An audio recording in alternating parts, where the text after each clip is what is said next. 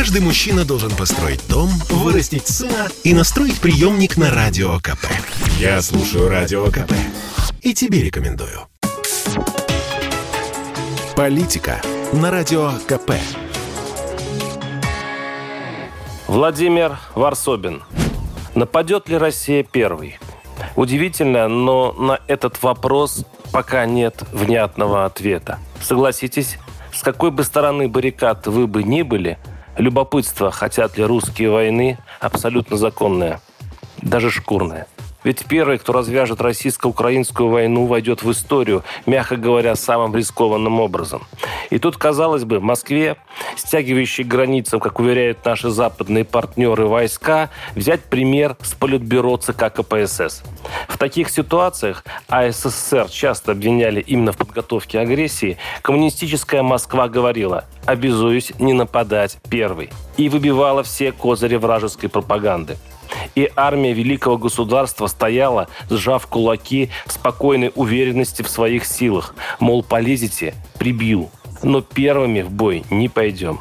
О миролюбии СССР вещали даже утюги. Хотят ли русские войны, спросите вы у тишины, над ширью пашиной полей и у берез и тополей. Спросите вы у тех солдат, что под березами лежат, и пусть вам скажут их сыны, хотят ли русские войны.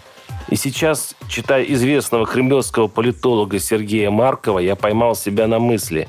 Нынешний Кремль нигде никогда не утверждал, что не начнет войну первым.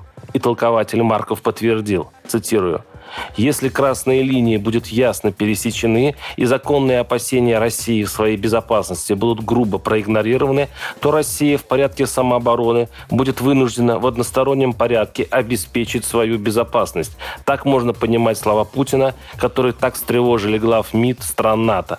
Все это может произойти очень быстро. Пишу Маркову. То есть в определенных обстоятельствах Россия первой начнет войну? Тот отвечает, нет.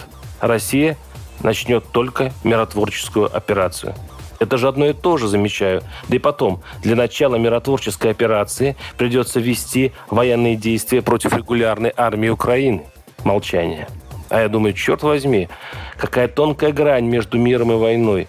И как повышаются ставки – Москва, словно хамабрут, в гоголевском ВИИ чертит вокруг себя красные линии, невхождение соседних стран в НАТО, прекращение санкций, выполнение Минских соглашений.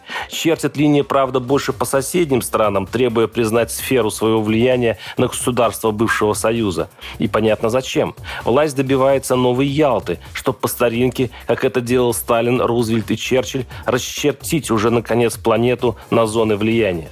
Москва жаждет мирового признания своей легитимности, словно жилец, вопреки всем законам, перестроивший свой дом, отхвативший часть спорного участка соседа, настаивает на выдачу документов БТИ, которые бы узаконили это. И перебрав все методы, проиграв все суды, жилец грозит.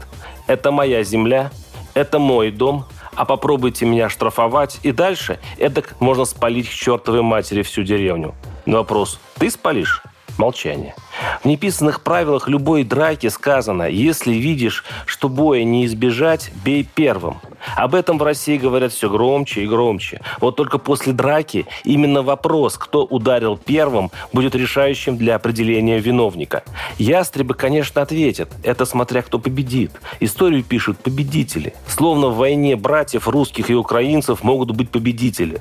Может, пора уже Кремлю объявить правду. Россия никогда не нападет первой пока мир окончательно не сошел с ума, не подскользнулся и не упал в войну. Варсобин, телеграм-канал, YouTube-канал. Подписывайтесь. Политика на Радио КП. Это спорт неприкрытый и не скучный. Спорт, в котором есть жизнь. Спорт, который говорит с тобой как друг. Разный, всесторонний, всеобъемлющий. Новый портал о спорте – sportkp.ru о спорте, как о жизни.